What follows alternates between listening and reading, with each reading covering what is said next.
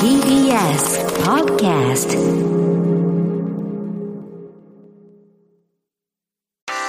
文化系トークラジオライフ。文化系トークラジオライフ。今日は2月26日。テーマは今やり直しを考える。生放送を終えて引き続きライフ外伝という特別編の収録収録を行っております。今パート2です。スタジオには放送からそのまま皆さんに残っていただいておりますということでちょっとメールを読みたいと思います、えー火星人 30代の男です。学生時代からライフを聞いていますが、今日のテーマが自分の状況にマッチしているように感じたので、初めてメールします。私は昨年末に離婚したので、やり直したいと思っているのは結婚です。元妻とはコロナ期間中に出会って結婚し、出会いから約2年で離婚まで至ったことになります。元妻は精神疾患の再発をきっかけに実家で療養するようになり、同居に戻ることはありませんでした。離婚の成立後に友人に話を聞いてもらっていた時カウンセラーであるジョン・グレイさんの本「だからあなたは今でも一人」を勧められましたこの本は愛する相手を失ったことで傷ついた心を癒し次の出会いに臨むことができるようになるためのノウハウを説いています心を癒すためのプロセスとしてまず怒り寂しさ恐れ悲しみという4つの感情を偏ることなく感じ取ってそしてそれらの感情を盛り込んで離別した相手に対して仮想的な手紙を書くように言われます。次に相手からの返事を仮想的に自分で書きます。ここで注意すべき点はお互いに許し非難しないということです。確かに相手から許されたと感じないと心は言えないし相手を許さなければ経験を反省して教訓を抽出するというステップに進むことができないように思います。私の場合では反省としてもっと早く事態の重大さに気づいて休職や療療養を進めればよかったとか結婚以前に価値観の違いを相手に認識してもらえばよかったなど考えられるようになりました。今回のテーマ、やり直し、一般に広げて言えば、精神的な防衛に走って挫折を直視しなければ、同じ過ちを繰り返すことになるでしょうし、逆に理性的な解決だけを優先すれば、整理のついていない感情がぶり返して苦しむことになるのだと思います。挫折について心と頭の両方で対処することで、よく、よりよくやり直しができるようになると言えるでしょうか。長文読んでいただきありがとうございます。えー結婚当時に聞けずに溜まっていたポッドキャストを独身生活に戻ってから楽しませてもらっていますと聞いてくれてますかね。えーラジオ PS ラジオネームの由来は同じ著者の本の原著タイトル「男は火星から女は金星からやってきた」です。かっこ笑いということで、なんかこうこれまで結構自分過去の自分とあの今の自分とのなんかこうなんていうんですかねこうギャップみたいなものを認められないみたいな話のやり直しでしたけど今回は関係性の修復についてここからちょっとやっていけたらと思ってるんですけど、いやあのここのメールれちょっといいですか、うんうんうん。あの厚川推しですけど、はいはい。あのこの、えー、と4つの感情をこう手紙にするみたいなうん。仮想的なやつがあってこれね同じようなことやってる人がいて多分まあ何かの心理的なあれなんだと思いますけど、うんうん。岡本茂樹さんっていう方が反省させると犯罪者になりますって本書いてる、うん結構有名な本だから、これはですね、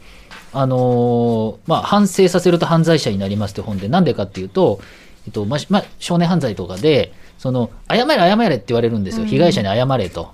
で、あの、上場借路を得たいんで、大体見せかけの謝りをして、全然反省してないと。で、この岡本さんっていうのは、えっと、その臨床で、その、少年院に入ってる子たちとかとこう話をずっとすることを長年やってきた方、も何年か前に病気で亡くなられてしまったんですけど、この方。なんか、要するにその、とにかく、母親とか親に対しての手紙を書けと。それは別に読ませないから、うんまさにこう仮想的な。そうするとね、面白いもので、その、親に対して怒りと、あと大抵の場合、加害者に対して怒りを、あ、被害者に対して怒ってると。でもそれは裁判上絶対言えないじゃないですか。うんでも一回全部出させると。でお前ふざけんなこの野郎と。俺はこうやってお前を殴ったんだみたいなことを書いたり、それをたどると、さらに行くと、母ちゃんがあの時ネグレクトしたから自分はこうなったってことブワーって言うんですよ。で、これ全部出さして、想定される相手の反応も、えー書いたりとかをしていくと、全部吐き出すと、でもやっぱり俺悪かったかもっていうふうになるんですよね。つまりこのやり直しのプロセスで、えー最近だと CBT とかなのかな、えーなんだっけ認知行動療法とかもそういうのに近いと思いますけれども、その状況状況ごとに自分を、えー感情をかん確かめていくみたいなプロセスで、やっぱり似たようなことは結構あるんだと思うんですよね。これはやり直しっていうことになるんじゃないかなというふうに思いましたね。あのさっきのデリンジャーさんのね、あのうん。ご両親とあの関係性の修復のところで、あのデリンジャーさんは、うんあのすあやっぱあれは本当に読みながらすごいなこの人はっていうふうに思ってたんですけども、えっとお父さんとお母さんの悪い面があったと、うん。で悪い面があってでそれをなんていうんですかねあのぐっとこらえて修復してるわけじゃないんですよね、うん。つまりそれに対してはまだわだかまりは、まあ、もしかしたら、まあ、文面だけなんであの想像してるだけですけどもわだかまりがあってでそれもただ合理的な選択として、うんうん。あのみ3人で、まあ、仲良くしましょうっていうまずこの合理的なけあの合意があって、うんでその中で感情をこうコントロールしてる。でそこからまたその三者の,、まあ、あの身体的な状況とか、えーそういろんな状況の中から新しいこう関係性とし主体をこうね、あの立ち上げながら修復してるっていうプロセスが、まあ、すごく結構すごいなと思ってまして、で、ここで今、あの火星人さんも、あの頭で、えっ、と、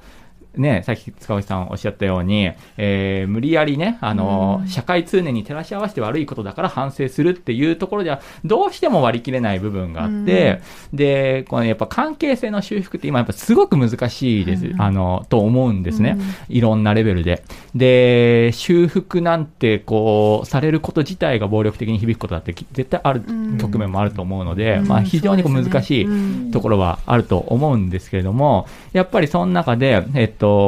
例えばね、あの、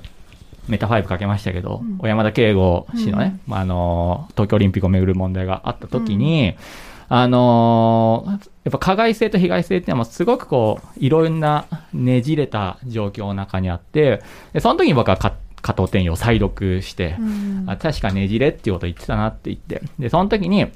やっぱりこう、なぜか自分が、まあ、あの、仮に別に小山田圭吾のことじゃなくていいんですけど、何かしらのか加害に立った時に、あの、加害者のは分かってんだけど、うん。一旦そこで、えーどういう経緯で、えーどういうところで、えーその立場に至ったかっていうことを自分の意思以外のところも含めて、うん。えー認識したときに、初めて社会的に、あ、自分が悪かったって思えるっていうプロセスは、やっぱあると思うので、あのー今読んだね、火星人さんと、えっ、と、先ほどのデリンジャーさんのは、あのーまあ、図らずもなのか意識的なのかわかんないですけども、まあ、そういう話にこうなっていて、まあ、それはね、本当に今、今とてもなんか必要な、あの、ある局面においてはすごい必要な、あの、考え方だし、態度だかなと思います。小はい。川さんどうですか、はい、あの私も今回そのやり直すっていうテーマ、うん。あので今日お話しするって聞いたから考えてたことがあって、それは、えー矢野さんがおっしゃったこととちょっと関関係するのかもしれませんけど結局、うん、罪と失敗ってうん。違うような気がしている、うん。つまりやり直したいと思うことって失敗も罪も一緒なんだと思うんですよ。うん例えば、ああ、ああしとけばよかったのに失敗してしまった、成功しなかったっていう過去の事象について後悔してやり直したいっていう場合と、ああ、誰かにこんなことをしてしまったうんことの罪悪感ですよね。つまり、ここには他者が介在するかしないかって大きな違いがあると思うんですね。うんやり直すって一言に言っても、自分自身の問題、自分で完結する問題なのか、まあ自分が加害者になってしまって、えーそれによって自分は罪を背負っているっていう場合。で、あの、私が文学研究をするようになったのは、そのパートの、えー実態調査をした後なんですよね。えーっと結局その質的調査をしても人のブラックボックスは見えなかったっていうか、うん。何を考えているんだろうとか内面世界っていうのはなかなかたどり着けないっていう。で今日のやり直すっていう話をしようとしても、うん文脈がないとどういうケースについて我々はやり直しをするっていうことを考えたいのかってこうやってメールを一つ一つ読んでとか、誰かの物語を聞いてそれに対して私たちのリスポンスをするっていうことでしか話せないのかな語れないのかなっていうふうに思うと、文学ってその文脈を私たちになんか与えてくれるもの。うん。で考えるきっかけを与えてくれるものということではあの矢野さんがもう長らく研究されている西加奈子さんの小説ってもうその加害者性とか、あのまあ、過去に自分がこういうことを失敗してしまったがために今後悔してるっていうやり直したいと思っている主人公であるとかすごいそういう人がねいっぱい出てくるんですよね。で私が一番好きな「福笑い」っていう作品でで感情の話出たじゃないですか。で主人公は母親と父親のとの関係が、まあ、デリンジャーさんと同じで、うんあんまりまあ良くなかったというかまあ仲違いをする母親、うん父親を見ながら感情を失ってしまったんですよね。で大人になってなかなか人と関係性を持てないっていうことで、苦しんでいたのが、えーいろんな出会いの中でそのナルキド・サダっていう主人公がいろんな出会いの中で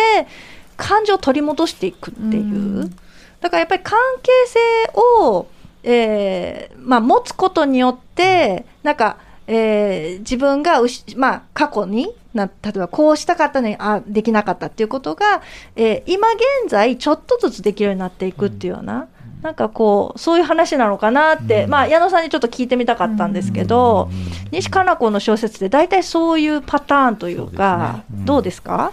西加奈子の小説は、やっぱり、あのーそれこそ失敗とか、うん。あと、主人公がその、社会的に生まれ育ちであるとか、そういうところで、えっ、と、なかなかこう、うまくいってないなっていうところで、あの、共通して、まあ共通してかわかんないですけども、お、往々にして、まあ愛っていう小説でもそうですけども、漁港のニッコちゃんでもそうですけども、あの、その時にですね、そこから外に出るきっかけが、あの、僕はそのおかしさっていうキーワードで論じたんですけども、あの、身体的特徴も含めた、あの、ちょっとした、あの、おかしい部分なんですよね。えー、それは滑稽な意味でもあるし、奇妙な意味でもあるんですけども、あので、やっぱり、えっ、と、なんか、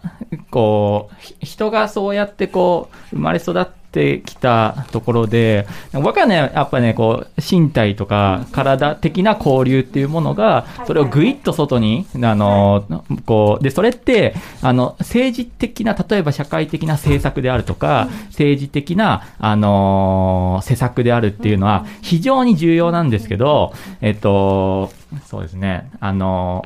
なんか、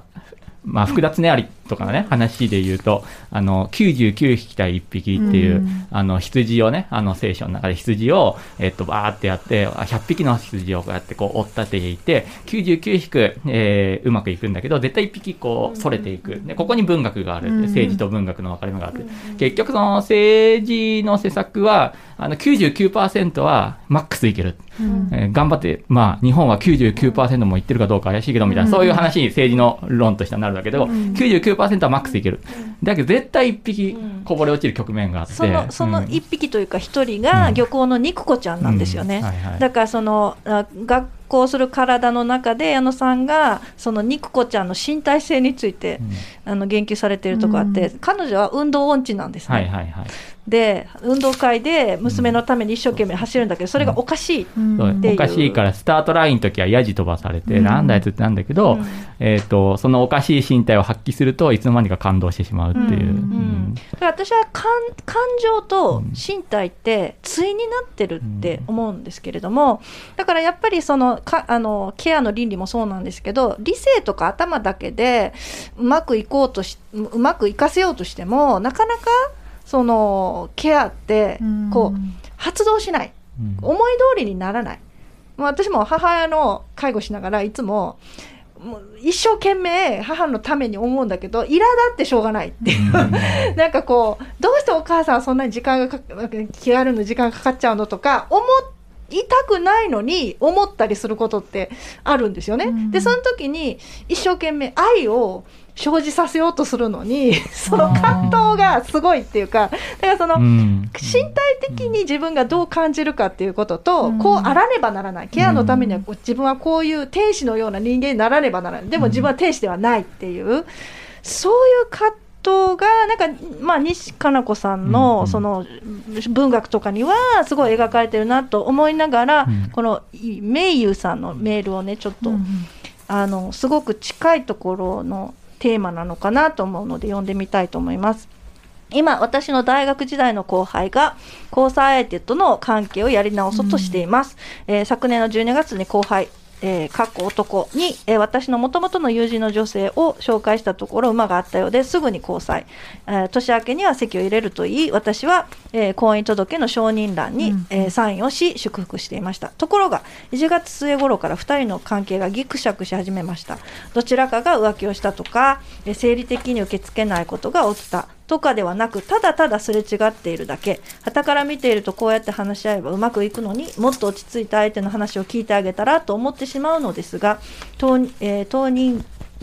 当人間当人間ではなかなか、えーうまくいかないようです、そのせいだけではないのですが後輩が明らかにネガティブなこ思考になりすぎていると思い心療内科への受診を勧めたところ最初の、えー病院ではうつ。2つ目に行った病院では不安障害との診断を出されました。病気のせいにするわけではないのですがそれはうまくいかないタイミングなわけだと思ってしまいました。それを受けて今焦らなくていいんじゃない？治療に専念したらそのうちきっとうまくようになるよと伝えましたが後輩今うまくいかないとこの先やっていけないと思い込んでしまっているようです。じれったいと思いながら後輩には東畑か、えー、海人さんの、えー聞く技術聞いてもらう技術を、えー渡して今はわからないかもしれないけど読んでみてほしいと伝え何かが変わってくれたらいいなという淡い期待を抱いています。皆さんに質問なのですがそういった人に人の話に耳を傾けてほしい時焦りを抱いた時に一旦落ち着いた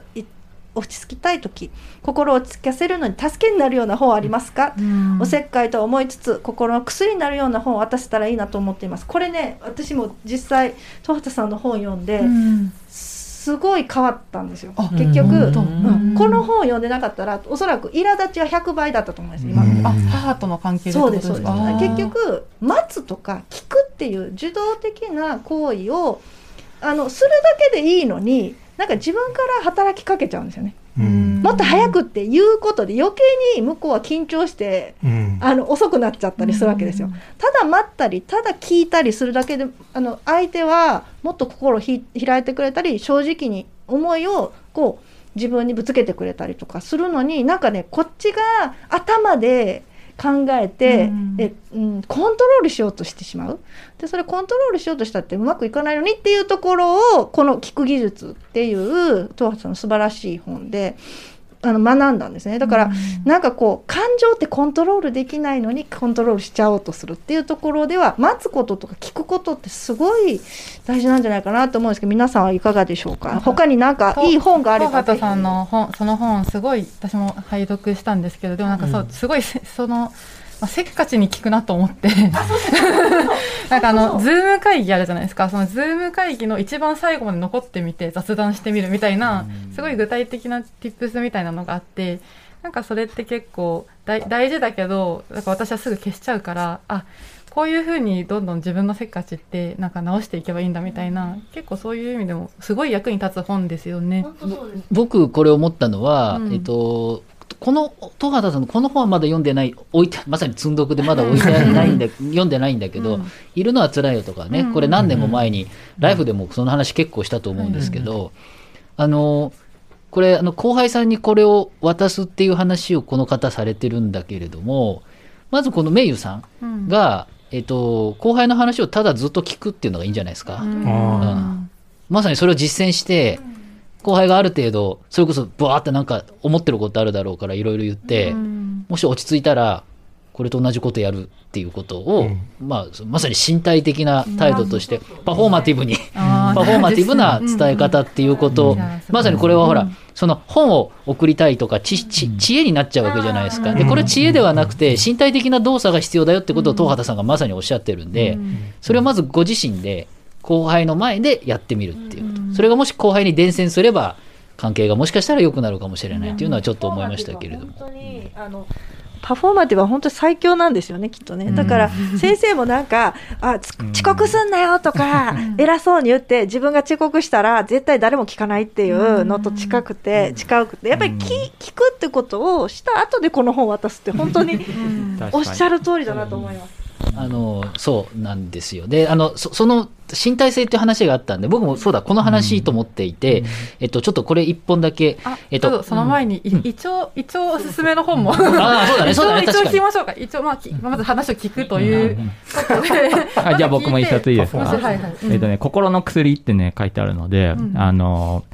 精神科医の星野概念さんと伊藤聖子さんはいのラブという薬。あれはね。う、ん。あの、いいんで、あ、多分、名優さん自身にも、その後輩さんにもうん、こう当てはまるような、これ一番僕がこう、グッときたのは、話を聞いてるときに、あ特に、まあ、愚痴だったり怒ってたりとか、相手の感情に、まあ、なるっていうのかな。じうん。相手の感情を、こう、自分にこう、まずだから、意見とかじゃなくて、怒ってなったら自分も怒ってるっていうことに、えーあの、憑依するというか、えーそういう、そそのあところっていうのはすごくこう響いたので、あの、まあ、もしよかったらうん読んでみてください。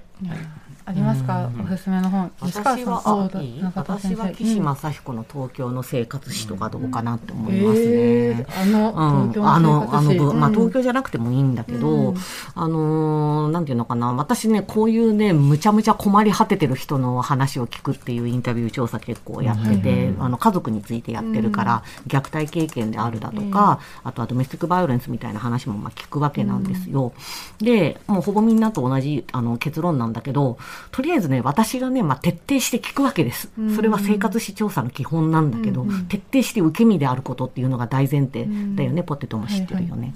なんで、私が徹底的に受け身に聞くと、な、何かがつきものがなんだかちょっと取れたみたいで、なんかちょっと、あの、なんていうのかな、考える空間みたいなのができるんだと思うんですよね。少しこう、ほっとするっていうか、荷が下りるみたいなこと。で、あの、私が思うに、その虐待とか、あの、DV とかってものすごく辛い経験なんだけど、その辛さの中にいると、なんかこう、いなんていうのかな、自分とは違う人生を送ってる人がいるとか、自分には違う可能性があるとか、そういうことが入ってくる余裕がこう全然なくなっちゃうっていうのがあると思うんですよ。で、東京の生活史なんでいいかって言ったらむちゃくちゃ分厚くてね、超絶長いんで、あの別に読み、通すとかさ、理解するとか、そういう本じゃなくて、ペラッペラッとめくって、つらっと読んで、ああ、こんな人いるんだ、大変だな、以上、みたいな本、あの、読み方もできると思うんですよね。なので、あの、もちろん、こう、あの、インタラクティブに聞いてもらうっていう経験するっていうのも一つ、あの、方向性だと思うんだけど、なんかこう、そういう、なんか誰かがこう、徹底して聞いてもらってるっていう現場の様子をちょっと知ってみるみたいなことも、まあもしかしたらなんかそういう心の空白というか、余裕みたいなもの、それはあれだよね、あの、本編のメールであった、なんだっけ、ちょっと手放すことであ、入ってくる隙間があるみたいな。あんあ、あんあ、あんらん。あんらんかっこよく言えたらかっこよかったのにな。もしかしたらそういうのにつながるのかなって思ったりしたかな。東京の生活史はあれですよね。一人、あ、100人の人、聞き手が100人の、あの、人の生活史を聞くっていうことで、いろんな年代といろんな性別の人たちの話が、こう、書いてある。めちゃくちゃ分厚い本。分厚い本です。あの、枕にするのに、ちょうどいい高さぐらいですね。なんか吉川さんありますか？うーんあのちょっと適切かわからないんですけど、うん。パッと思い浮かんだのがあの戦後詩人の石原義郎のエッセイ集で「望郷と海」っていうのがあって、あのこれはあのシベリアに抑留されてもうとんでもなく過酷な、うん。あのバムっていうバイカルアムール鉄道の建設に。シベリア抑留って本当ひどいですよね。でなあのもちろんそのねうん。あのシベリアでの話もすごいんだけど、うん。あのすごく印象的なのがあの回復する過程がものすごくしんどいっていう、うん。そのある種シベリアでの,、あのまあ、私ももちろん石原や内村豪介とかの話しか知らないわけだけども、極限までそのなんていうか利己的に。うん。誰も信じない、うんっていう、あの、それはそれで、ものすごい研ぎ澄まされた状況なわけで、だから別にそんな悩んだりする必要ないっていうか、あの、えっと、困りごとはあるけど悩み事はないみたいな感じなわけだよね。でも、こう帰ってきて、あの、ある種緩くなるわけじゃない。うん。そうすると自由が生まれるし、あの、行為を受けることもあるし、ん。っていうようなことになった時に、戸惑うっていう。で、これって、あの、もちろん極限状況でもそうなんだけど、普通に、あの、例えば夫婦でうん。喧嘩して冷戦状態になった時っていうのは、その、冷戦自体が均衡で、お互いにとって別に得じゃないけど、うん。でも動かなければそれでいいっていう状況。で、やっぱり、また、ナッシュ均衡ナッシュ均衡 囚人のジレンマみたいになってて、うん。こっから一歩踏み出して、うん。あの、お互いがコミュニケートできるようになったら、それはお互いにとっていいことなんだけど、うん。その一歩踏み出すのがすごいうん。しんどかったりもするのに、ちょっと 似てるなっていう、あ結構フラクタルー上に、その状態から。そう。うん。すごく大変な状況も、しょうもない、そういう内輪喧嘩も、結構同じようなことが結構あるんだろうなと思って、人間関係だからやり直すのはすごい、うん。あの、大変な局面もあるだろうなっていう。なんかすごい予想外の角度から皆さんの話ができて面白い。な永田希さんもしよければありますか？えーとですね、タイトルがもしかしたら違うかもしれないんですけど、疫病の疫に神って書いて、えー、とその次にあの紀元前の紀って書く薬神記疫疫神記かな？っていう小説がありまして、えっ、とですねあの自分まず、えー、と姉妹が出てくるんですね、アメリカが舞台なんですけど、